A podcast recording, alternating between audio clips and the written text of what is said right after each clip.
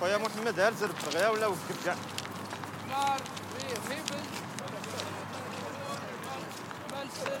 لا ديستانس Prenez la distance.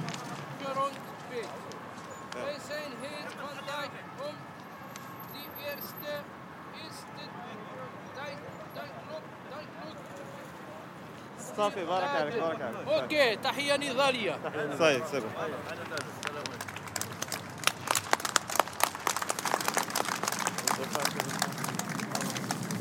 Bonjour.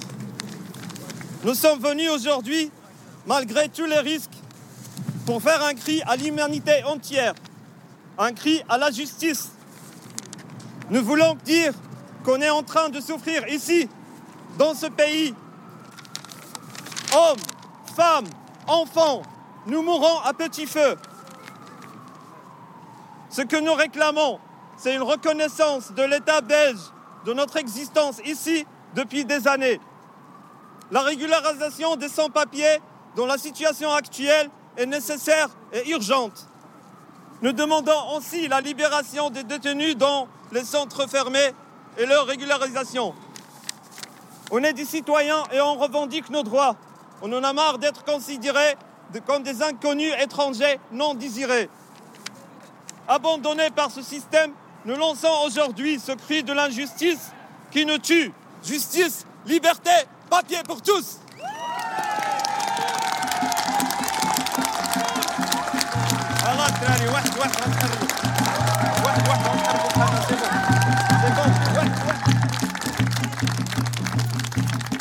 À leur corps défendant.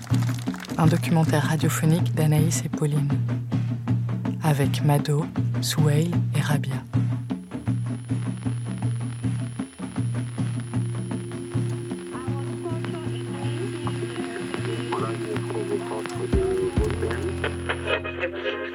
Double tentative de passage en force de migrants africains dans l'enclave espagnole de Melilla, l'immense barrière qui sépare l'Afrique de l'Union européenne.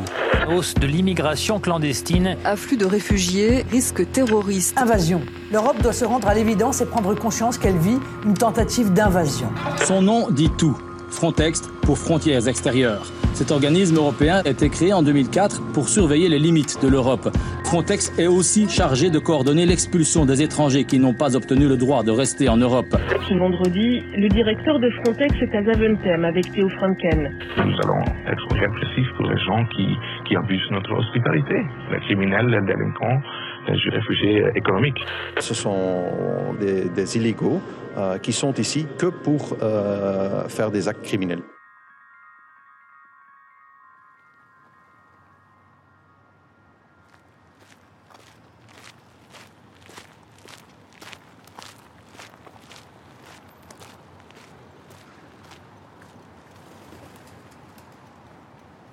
Je m'appelle Rabia. Je suis militant euh, sans papier ici en Belgique.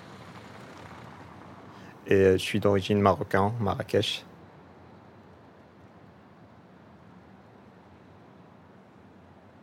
Mon père, il- il travaillait dans, le transport urbain de la ville, Marrakech. Et euh, ce qui était fait fait. Mon père, a perdu son boulot. C'est comme si tu as sorti un poisson de l'eau, quoi. Il savait plus quoi faire. Rien. Parce que toute sa vie, ça a été ça. D'un seul coup, la vie qu'on vivait avant, ça n'était plus la même. Tu te rends compte, quoi, que c'est c'est plus difficile qu'avant. Quand tu vois que ta maman, elle avait des trucs à la maison qu'il commence à vendre. Je sais pas ici, est-ce que ça existe encore ce métier, mais chez nous, il y a. Le monsieur qui passe à côté des maisons, il demande à acheter des trucs, t'as pas envie de la maison. Maman, il a commencé à faire ça. Il a commencé à vendre à ce monsieur des trucs. Mais je dis, mais pourquoi tu lui donnes ça? Il me dit, ah, non, non, je les ai vendus, j'ai j'ai pas besoin. Elle a besoin encore, mais elle a plus d'argent. La maison, elle commence à se vider alors. Du coup, je dis, ah, c'est pas comme avant, quoi. Et ça, ça m'a fait mal.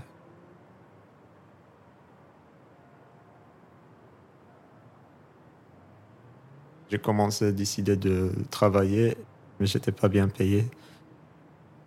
J'avais 13 ans, 13 ans, 14 ans. Je travaillais minimum 10 heures. Et c'est moi qui dois ouvrir, c'est moi qui dois tout euh, nettoyer à la fin et tout fermer. Et c'est toujours à 22 heures de la nuit. J'habite loin et je dois aller avec ma moto, et le prix d'essence. Je, travaillais, mais pour moi, c'était juste, je me fatigue pour rien.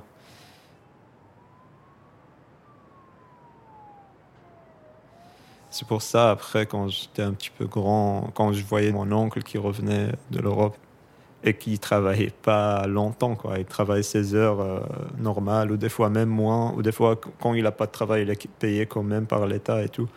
Moi, j'ai dit, moi, j'aimerais y aller aussi. Je veux aussi avoir un travail digne et avoir gagné pour aider cette famille.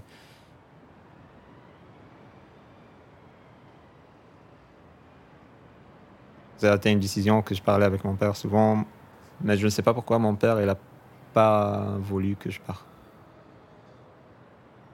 Ça a été un peu difficile, même à l'aéroport.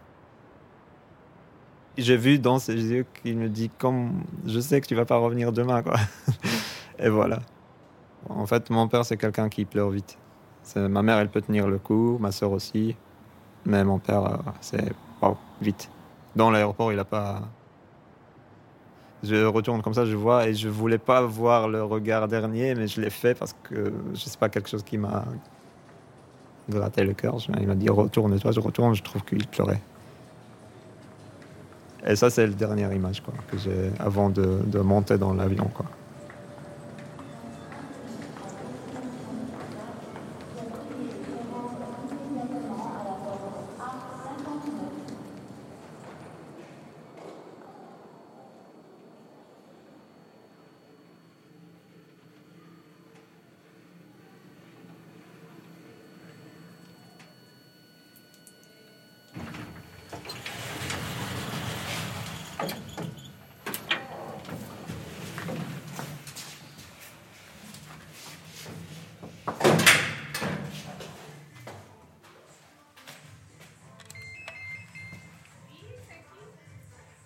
Anaïs et Pauline.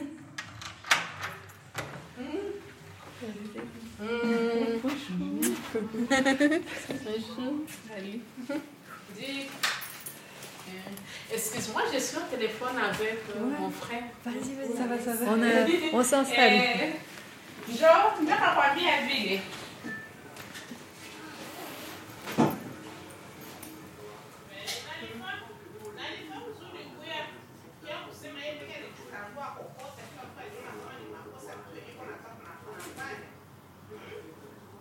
Je m'appelle Mado, j'ai 30 ans et je viens du République démocratique du Congo, précisément au site Kivu.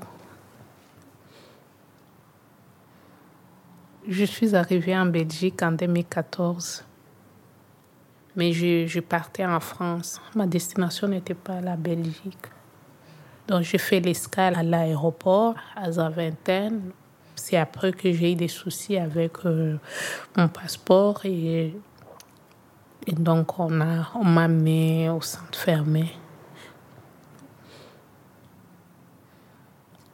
Quand je suis arrivée au centre, il y a des gens aussi qui m'ont dit que non, moi je partais en Allemagne, mais on m'a arrêté ici. Les autres disaient non, moi je partais aux États-Unis, on m'a arrêté ici. Donc c'était chacun avait son problème et c'était pas juste pour moi, mais ça arrivait à beaucoup de passagers.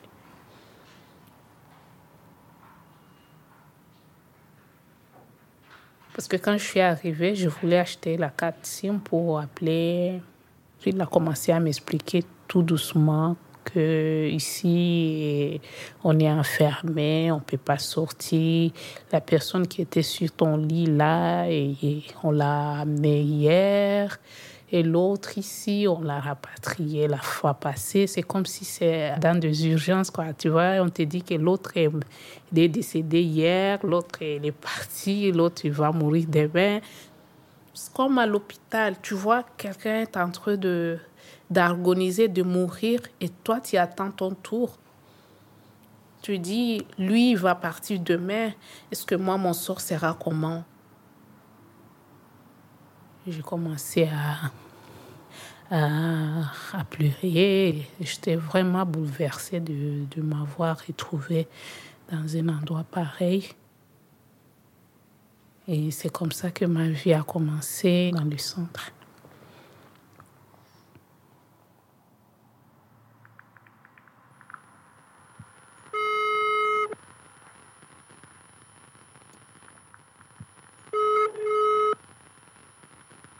Allô Allô, Swale. Ça va Ça va et toi Ça va, ça va.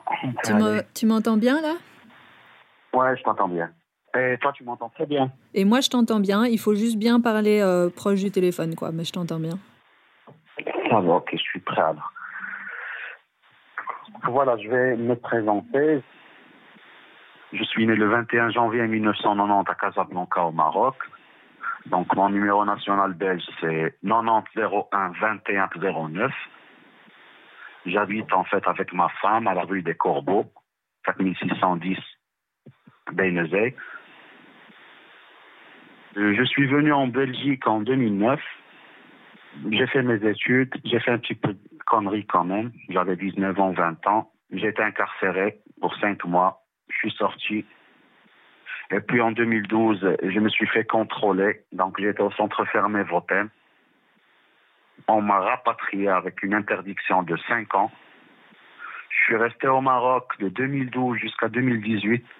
Je suis revenu en Belgique. J'étais content.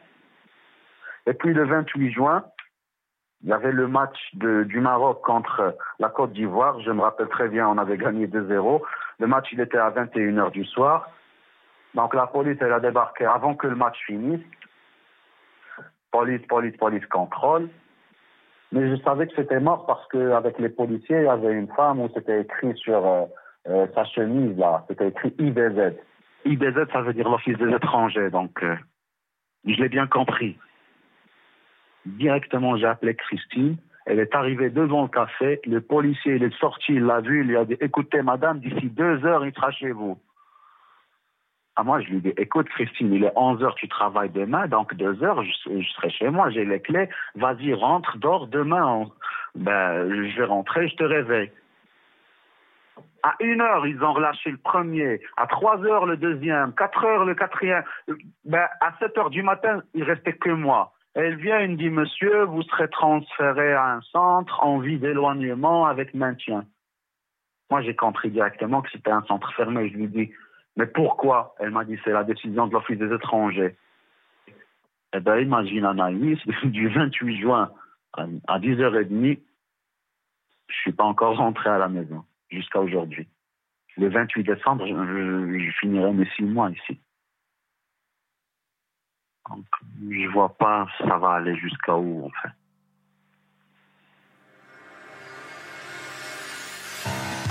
L'Office des étrangers est un service migration compétent pour mettre en œuvre et appliquer la politique de migration et d'asile en Belgique.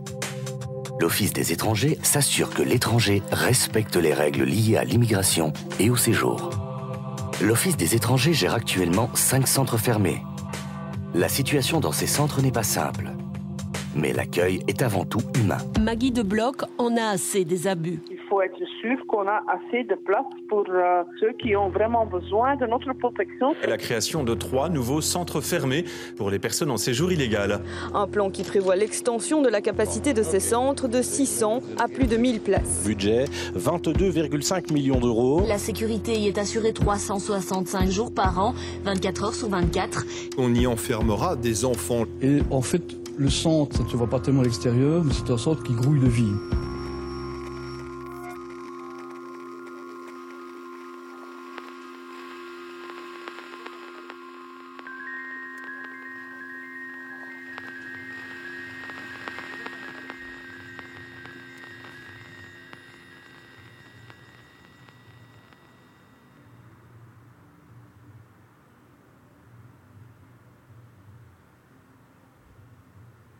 Les chambres étaient quasiment fermées.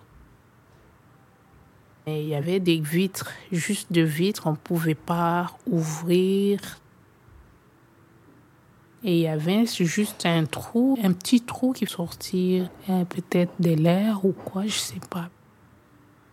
C'est comme si c'est un ventilateur qui tourne.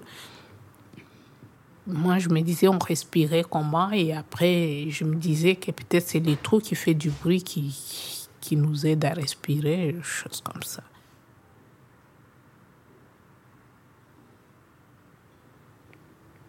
Des fois, moi, la nuit, je mettais des coussins, bien des habits pour ne pas écouter, mais du coup, tu es obligé d'écouter parce que tu, tu écoutes tout le temps et ça tourne tout le temps dans la tête.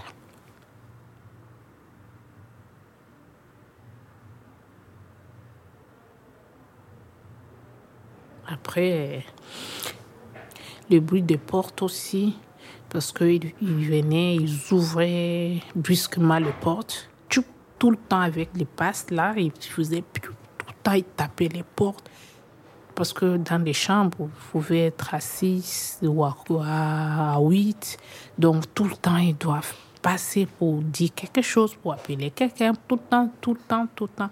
Sauf au milieu de la nuit. Et au milieu de la nuit aussi, l'appareil là, commençait à tourner. Donc, on vivait les, le même situation tous les jours, tous les jours où il faut venir, il faut sortir, il faut aller manger, on a besoin de quelqu'un, les médecins, les trucs. Donc tout le temps, c'est du bruit, tout le temps.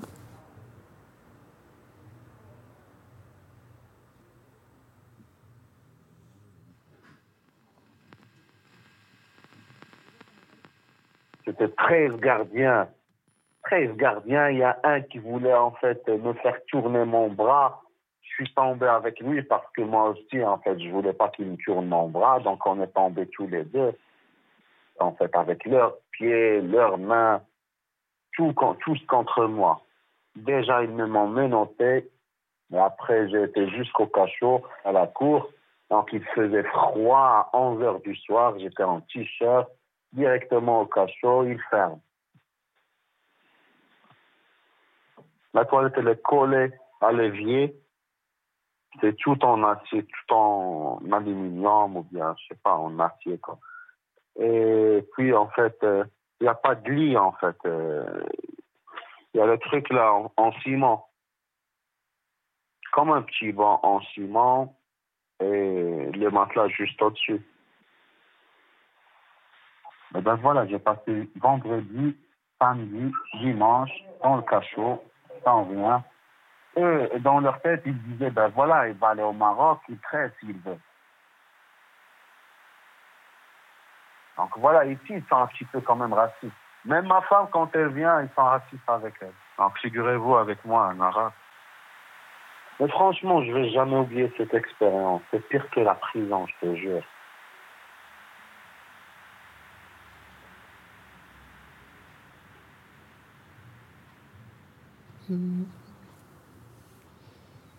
Il n'y avait pas d'intimité aussi entre nous et les gardiens.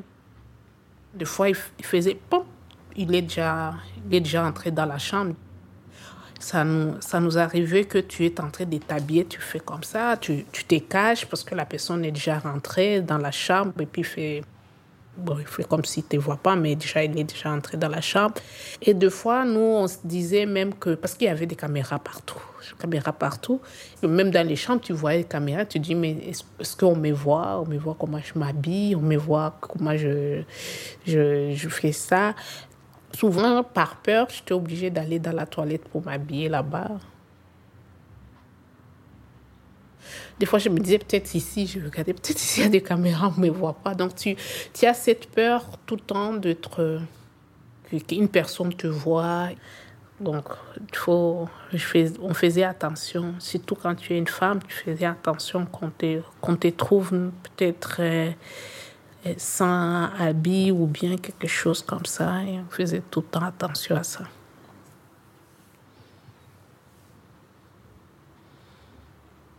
Des gens qui sont à l'extérieur peuvent penser que c'est facile, tout, mais c'est différent de, c'est tout à fait différent des centres ouverts. C'est, la prison, c'est la galère, c'est pas du tout facile. Et d'ailleurs, parce que moi, même, même si je dors, ben, j'ai toujours en fait euh, dans la tête que voilà, ils, ils, vont venir me chercher et me rapatrier. Donc quand j'entends une porte, c'est bon en fait, je me sursaute. Et puis c'est parti pour une demi-heure ou bien pour 20 minutes pour me rendormir. C'est tout le temps comme ça et c'est pas que moi. C'est chez tout le monde, je l'ai remarqué. Ben, tout le monde, ils entendent les portes le soir, ils entendent les cris du chef, ils entendent euh, même quand, quand les chefs rigolent entre eux. Donc euh, voilà. Parce que la tête, elle n'est pas reposée. Tu n'es pas, pas comme chez toi. Donc tu dors, mais la tête, euh, elle travaille. Elle est encore là. C'est pour ça. Psychiquement, c'est trop dur, je te jure. Imagine, le vendredi, on te dit, tu pars au Maroc. Le samedi, on te dit, non, tu passes au tribunal avant de partir au Maroc. Et le lundi, tu passes au tribunal. Ben, tu pars à l'aéroport, tu te prépares psychiquement pour le Maroc. Puis on vient, on te dit, non, c'est annulé. Le lendemain, ça veut dire mardi, on te dit, non, t'es libéré. Le, après, en fait, ben, cinq minutes, elle me dit, non, en fait, je viens de checker ma boîte mail, ils ont fait appel, donc tu vas rester ici, on va attendre jusqu'à ce qu'ils nous disent, en fait, c'est quand que tu repasses à la chambre d'appel, elle m'a souhaité une bonne chance.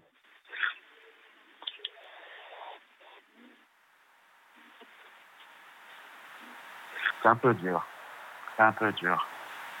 J'avais commencé une vie, j'ai ma femme, elle est enceinte, d'ici neuf semaines, elle va accoucher.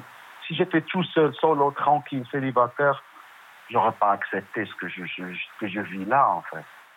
Moi, je suis chez moi au Maroc et ma fille toute seule sans père ici. C'est la seule image, en fait, qui, qui vient.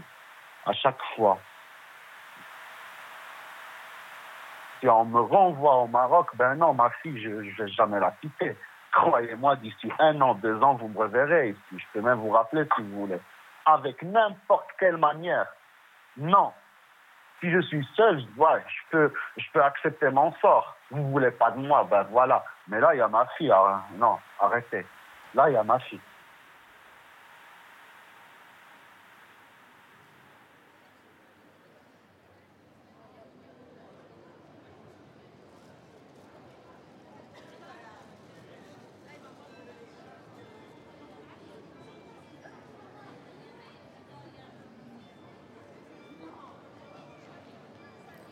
Je suis arrivé en Belgique, j'avais encore mes lunettes roses pour l'Europe. Je voyais vraiment, ah, je suis là, enfin, je suis dans un pays où mes droits sont protégés. Je me sentais en sécurité, même si j'étais dans la rue, imagine. J'étais dans la rue, je savais pas quoi faire, euh, quoi aller, mais je dis, au moins, je suis dans un pays, voilà, Mais euh, j'ignorais qu'il y a cette, situation que je vais galérer, je vais pas avoir des papiers. Et du coup, je serai quelqu'un comme pour chasser, pour me mettre dans un centre fermé. Le mot centre fermé, je l'ignorais. Je savais pas qu'il y a des gens qu'on peut les enfermer juste parce qu'ils n'ont pas un document. Après, tu commences à poser des questions et dire ouais, c'est pour nous. Ah d'accord. Ils nous enferment là-bas, pourquoi? Il dit bah, pour euh, nous expulser, pour euh, que tu retournes chez toi. Je dis par force, oui, par force. C'est là que lunettes rose, ça commence euh, à tomber, quoi.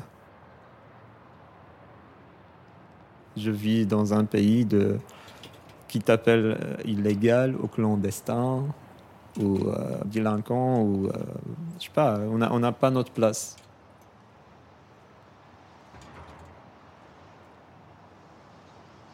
Mais comme l'histoire elle a dit, on peut s'en sortir. Et ça, c'est mon grande espérance qui me laisse aussi euh, continuer avec toutes les activités que je fais. J'espère vraiment de. Peut-être je rêve, mais de, de, déconstruire les, centres fermés qu'ils n'existent plus. J'espère qu'on peut les détruire. On garde espoir, parce que sans l'espoir, il n'y a pas de vie, quoi.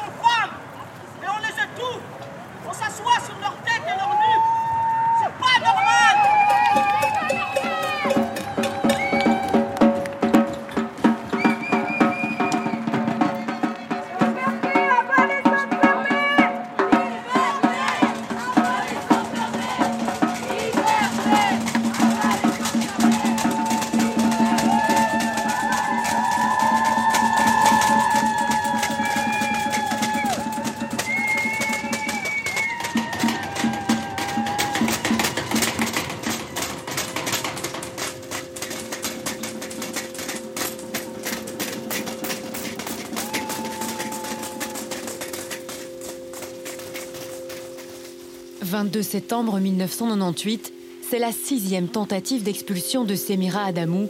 Cette fois, la jeune femme meurt, étouffée sous la pression du coussin utilisé par des policiers, tout sourire. I was tortured and beaten yesterday by the Belgian police on Essen Brussels link. Ça fait 17 jours que j'ai pas mangé, j'ai fait de faim. J'en ai plus envie de vivre, j'ai envie de me suicider. Et ça dure. Moi, si je veux mourir maintenant, pour une bonne cause, pour que ça soit, que tout le monde sache ce qui se passe dans les centres.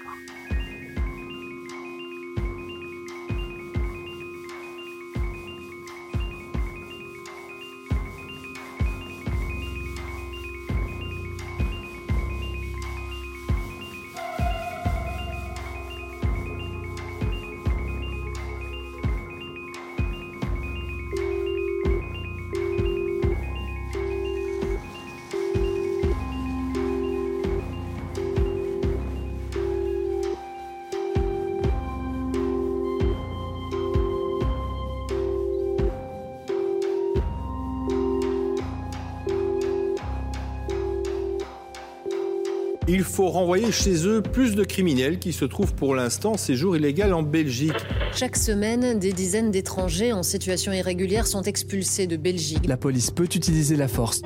Les images sont chaotiques, prises au GSM.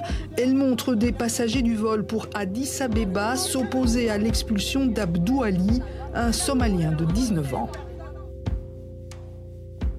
Plus de 20 ans après la mort de Semira Adamou, les conditions dans lesquelles ont lieu les rapatriements forcés continuent de poser question.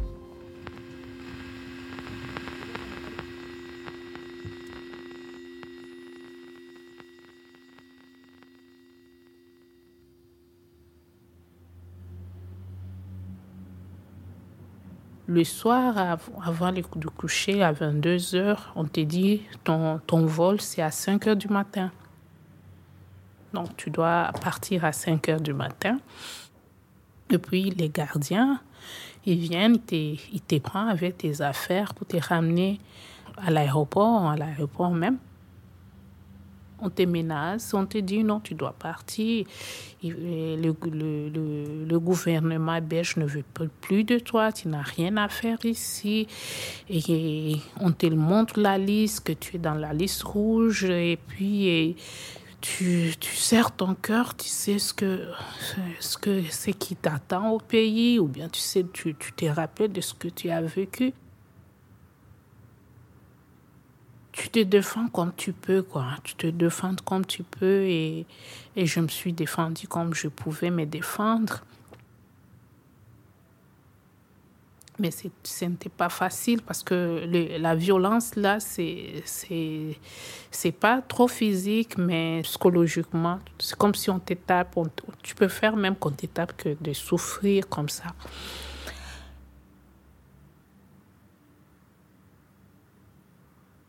J'étais faible et j'avais déjà passé des jours sans manger, tout, et je n'avais plus de force. Et à cause de la peur, je, je faisais que la diarrhée et, parce que je sentais que mes intestins bougeaient tout et la personne tout ouvre les yeux sur toi comme il veut, il veut te, te dévorer et tout et, et l'avion t'attend devant toi et c'est pas du tout facile. Et sinon, tu dois parler, tu dois te défendre, tu dois dire. Et moi, je l'avais dit euh, aux personnes qui, étaient avec moi parce que j'étais dans un petit cellule sans chauffage, sans rien, il faisait froid. Et puis je l'avais dit, non, tu, je préfère mourir, si tu veux, tu peux, tu peux me tuer, mais je ne rentre pas chez moi.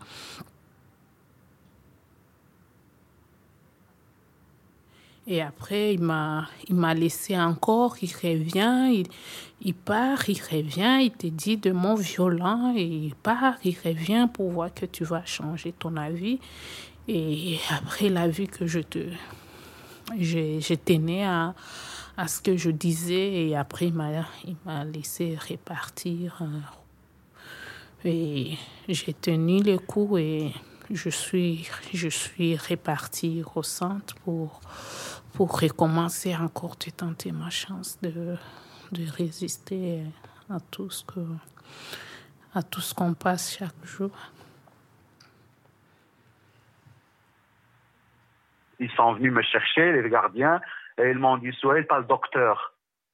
Je leur ai dit écoutez, moi, j'ai pas demandé de docteur pour me dire pas le docteur.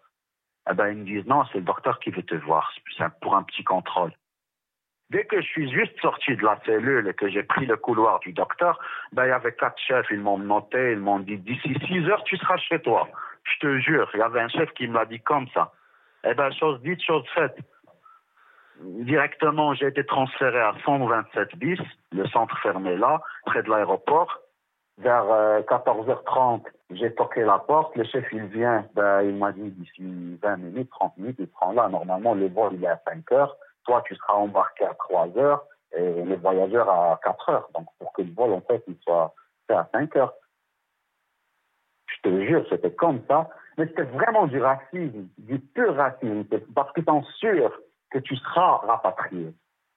Euh, tu vois les trucs qu'on met pour les fous, on croise leurs bras et on, et on, les, les, et on les enferme avec un truc, comme un gilet. C'est comme un gilet par bas, je ne sais pas comment on l'appelle. C'est comme un gilet, mais tu mets tes mains comme ça croisées et puis il t'enferme. Et le menotte sur les pieds. Et puis pour ne pas que je crie ou bien que je commence à insulter euh, bah, dans l'avion, c'était en fait, ils m'ont scotché la bouche. Et c'était même pas un vol direct à Casablanca, c'était un vol avec escale. Donc euh, euh, j'ai fait l'escale à Rome donc à l'aéroport Leonardo da Vinci, ouais, c'est ça. Et puis j'ai repris, c'était en fait le vol à l'Italia, avec Alitalia. C'était par Royal Air Maroc. Le premier vol, il n'y avait que des Belges, parce que c'était un vol vers l'Italie, soit des Belges, soit des Italiens. Il y avait des gens qui rigolaient. Peut-être ils vont se dire euh, c'est un c'est un tolard ou bien c'est un criminel. Oui, ils peuvent ils peuvent imaginer ça. Mais au moment où, en fait, on a pris l'avion euh, de, de l'aéroport de Rome, alors là, c'était le vol vers le Maroc, donc il n'y avait que les Marocains. eh ben, c'est là, en fait, qu'on m'a détaché. Parce que les Marocains, ils, ils, ont commencé à faire le bordel. Je te jure, je me rappelle très bien, c'était une femme, une maman avec deux de ses petits-enfants. Ben, elle a commencé à faire le bordel. Elle leur a dit, mais il est un chien ou quoi? Il est un terroriste. Pourquoi il est comme ça? Parce que j'étais scotché devant tout le monde. Le chef, il voulait même pas. Il, m'a, il m'a, il m'a détaché le truc comme le gilet, mais il m'a mis les menottes. Donc, je ne savais pas manger. Et c'est, elle, la Marocaine, qui me donnait à manger, qui me donnait à boire. Et puis, ils m'ont passé à la police marocaine. Et puis, au Maroc, je sais pas, je suis resté deux heures. Deux heures, ils m'ont relâché. Parce que je suis sorti du, du Maroc euh, légalement.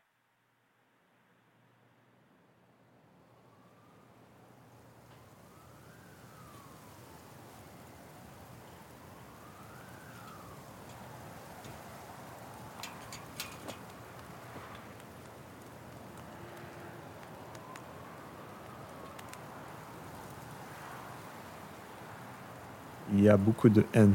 Il y a beaucoup de haine. J'ai vu ça dans mes propres yeux.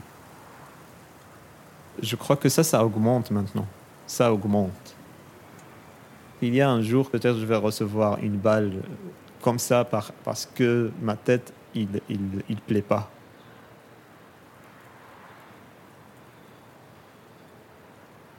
Au début, je n'avais pas peur. Mais petit à petit, ça commence vraiment à être chaud parce que je les ai vus en train de contrôler des gens avec des chiens. Et, quand ils commencent à m'approcher vers moi, je commence à marcher dans l'autre côté, dans l'autre sens. Tu as peur qu'il il va te contrôler juste parce que ton visage est marocain ou africain, quoi. Tout ça, quand tu les vois vraiment devant toi, tu, tu galères. Tu dis, ah putain, peut-être ils vont m'attraper parce que moi, j'ai pas envie de perdre tous les huit années d'un seul coup d'arrestation dans une station de bus, quoi.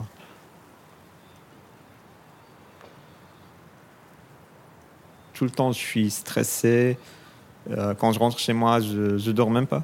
Je, dors, mais je me réveille pas mal de fois dans la nuit. Du coup, j'ai pas un sommeil euh, normal, comme tous les gens. Je commence à voir des trucs euh, qui jouent sur ma conscience je rêve, je rêve de flics, je rêve d'arrestation, je rêve de centre fermé. Tout le temps, ça revient. Que voilà, peut-être un jour, je serai vraiment attaché, mettre dans un centre fermé, expulsé. Mais c'est une réalité assez dure de vivre ça parce que je dois prendre le tram et, avoir peur. Pourquoi je dois toujours euh, regarder à gauche, à droite? Est-ce qu'il n'y a pas de flics autour? Pourquoi je marche pas normal seulement pour, euh, pour aller de un point A à un point B sans, souffrir? Pourquoi? C'est ça la réalité. On n'est pas libre.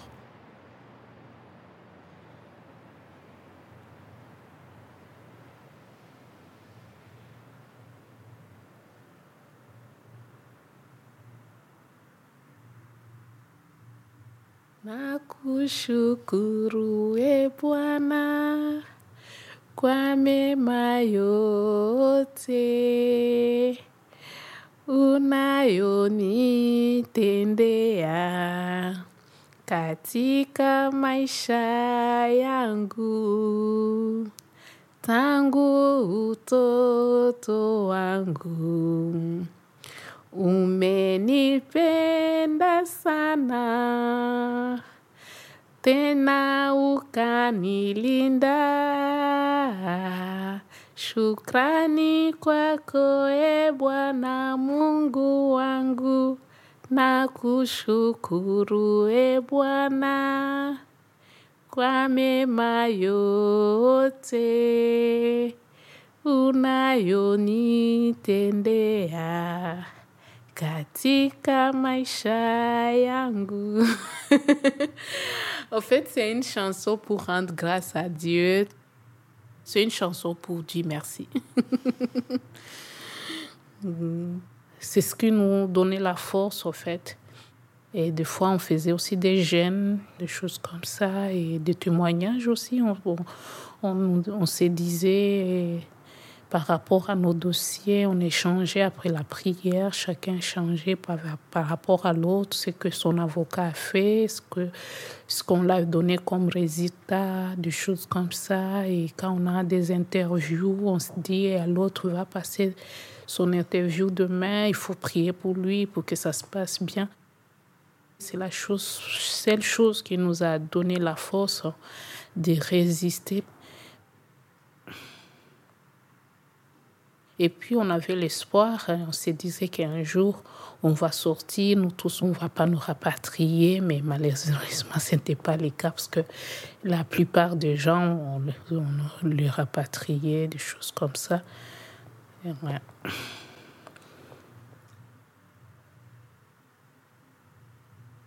Je me dis que j'ai eu la chance et tout le monde n'a pas eu la chance comme moi. J'avais déjà fait quatre mois et demi là-bas. C'est après qu'on m'a dit, écoute, euh, toi, tu, tu dois sortir. Et quand tu sors comme ça, c'est comme si eh, tu as eu, je sais pas, si tu as, tu as gagné au loto, quoi. Donc, euh, c'est, c'est la chance que tu peux avoir. Je me dis que c'est un miracle qui s'est réalisé dans ma vie. Et puis, je suis sortie comme ça hein, et je ne savais pas là où partir, là où, là où me diriger. Mais... Et puis, quand je suis sortie, et il m'avait donné juste 20 euros. Et donc, j'ai payé juste les trains qui m'a, qui m'a laissé à la gare. Hum, j'étais toute seule comme ça. Je me disais, je vais aller où? Je vais dormir où? Je me suis retrouvée sans, sans domicile et après, j'étais obligée de, de, de, vivre une situation comme un sans-abri et aller dans le foyer, le foyer d'accueil pour, voir si je peux trouver là où vivre. Et du coup, quand je, faisais tout ça et j'ai j'ai eu connaissance avec euh, une personne, le papa de ma fille, lui aussi avec ma situation. Donc, des fois, il me disait, viens dormir chez moi. Et puis, j'étais obligée que... Donc, quand un homme te dit, viens dormir avec lui, tu, des fois, je suis obligée de d'accepter tout ce qu'il doit me dire. Et du coup, je me suis retrouvée enceinte.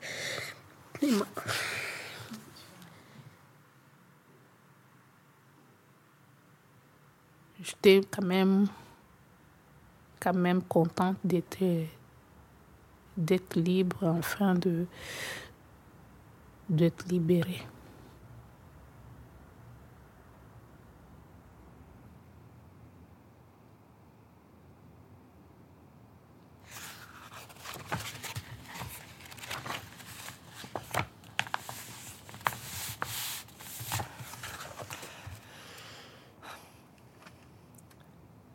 Rosalie, canadienne, centre fermé caricole de Stenokerzel, expulsée. Eddie, chilien, centre fermé de Votem, libéré. Ala, Gazaoui, centre fermé 127 bis de Stenokerzel, libéré. Fatia, marocaine, centre fermé de Holzbeek, expulsée. Roger, congolais, centre fermé de Votem, retrouvé mort dans sa cellule. Eugène, togolais, centre fermé de Votem, expulsé. Anouar, éthiopien, centre fermé de Merckxplatz, expulsé. Jacqueline, congolaise, centre fermé de Holzbeek, expulsée. Djebré, érythréen, centre fermé de Votem, retrouvé mort dans sa cellule. Valine, jamaïcain, centre fermé caricole de Stenokerzel, évadé. Vincent, congolais, centre fermé de Votem, libéré. Semira, nigériane, centre fermé 127 bis de Stenokerzel, morte étouffée par la police. Ali, algérien, centre fermé de Merckxplatz, libéré. Goran, kurde, centre fermé de Bruges, libéré. Ebenitzer, camerounais, centre fermé de Merckxplatz, retrouvé mort dans sa cellule. Karim, Marocain, centre fermé de Merckx expulsé. Malika, marocaine, centre fermé de Holzbeek, expulsé. Kelvin, nigérian, centre fermé de Bruges, libéré. Benamar, marocain, centre fermé de Merckx retrouvé mort dans sa cellule. Ragab, égyptien, centre fermé de Merckx libéré. Mado, congolaise, centre fermé de Bruges, libéré. Souheil, marocain, centre fermé de Merckx expulsé. Oinad, nigérian, centre fermé 127 bis de Stenokerzel, évadé.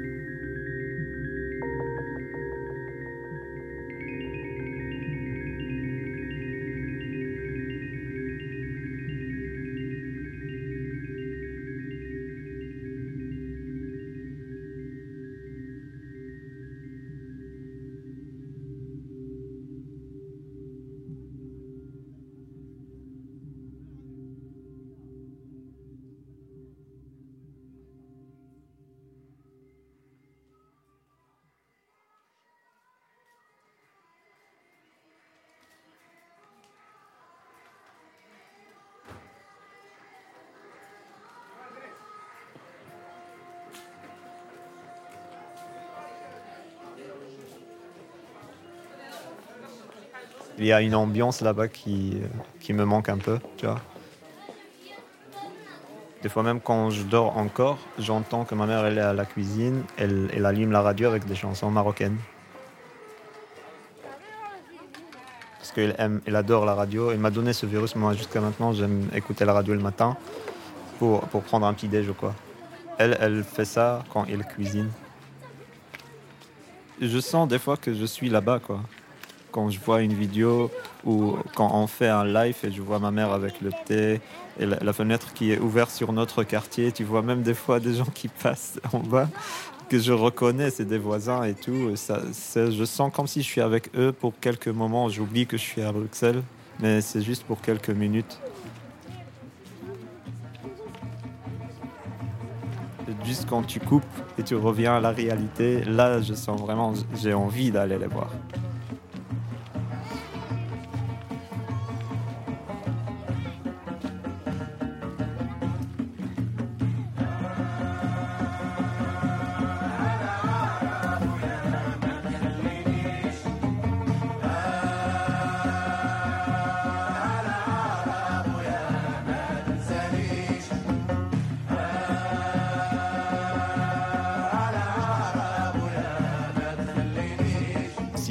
Mon père, ne me laisse pas. S'il te plaît, mon père, ne m'oublie pas.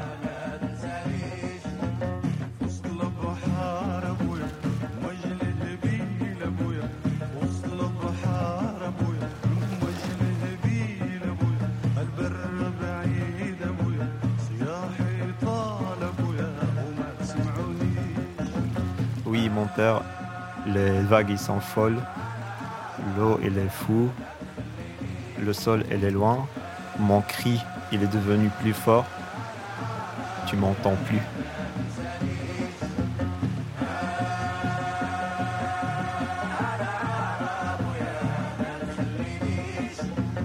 C'est quelqu'un qui essaye de venir en Europe, mais ça s'est mal passé. Et du coup, le cri, il est loin et vous, vous m'entendez plus.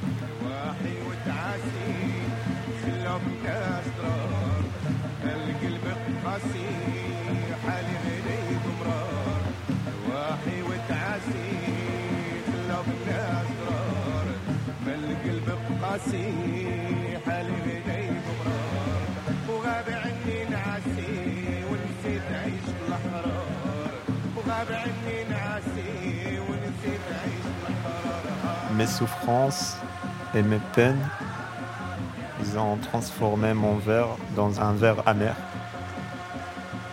J'ai plus le sommeil et j'ai oublié la vie des gens libres.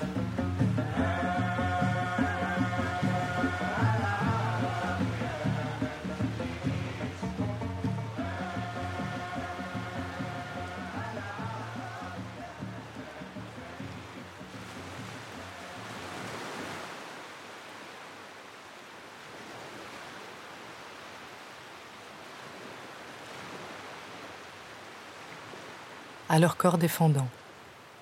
un documentaire radiophonique d'Anaïs et Pauline. Avec Mado, Souheil et Rabia. À la création sonore, Cyril et Alice. Au mixage, Maxime. Et pour la musique de fin, Gilles Gilala et Nassel Rewan. Une production du Centre bruxellois d'action interculturelle et de Contre-ciel ASBL avec le soutien du Fonds d'aide à la création radiophonique de la Fédération Wallonie-Bruxelles, de l'atelier de création sonore et radiophonique et de l'atelier Grafouille. Merci à Nadège, Arthur, Caroline et Chloé. Merci aussi à Radio Panique et Zine TV. Merci enfin au collectif Getting the Voice Out, CRER, CRACP, CLAC et toutes celles et ceux qui luttent contre les lieux d'enfermement.